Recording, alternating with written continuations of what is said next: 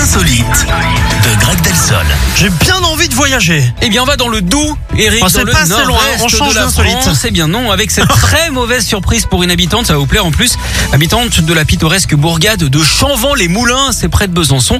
Dimanche matin, elle s'est levée, a vu que sa maison était recouverte de traînées bleues.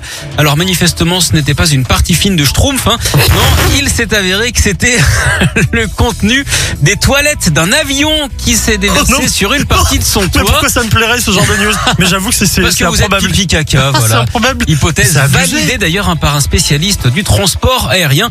Les euh, victimes qui sont entrées en contact avec l'assurance, un expert devrait se rendre prochainement euh, sur les lieux. Quant aux coupables, on penche pour euh, EasyJet hein, ou alors euh, Corsica Airlines évidemment. N'importe quoi, vous imaginez, mais c'est l'enfer. Ah oui, Il y a une chance sur combien que ça tombe sur votre baraque Je veux dire, c'est quand même pas de bol. Puis là, on parle pas d'un caca de pigeon, quoi, je veux dire. oui. Je sais pas si c'est pris en compte par les assurances. Est-ce que c'est Mais est-ce j'en sais rien, moi. qu'elle a pris l'option euh, toilette d'avion Non, mais franchement, c'est un truc de fou. Ouais.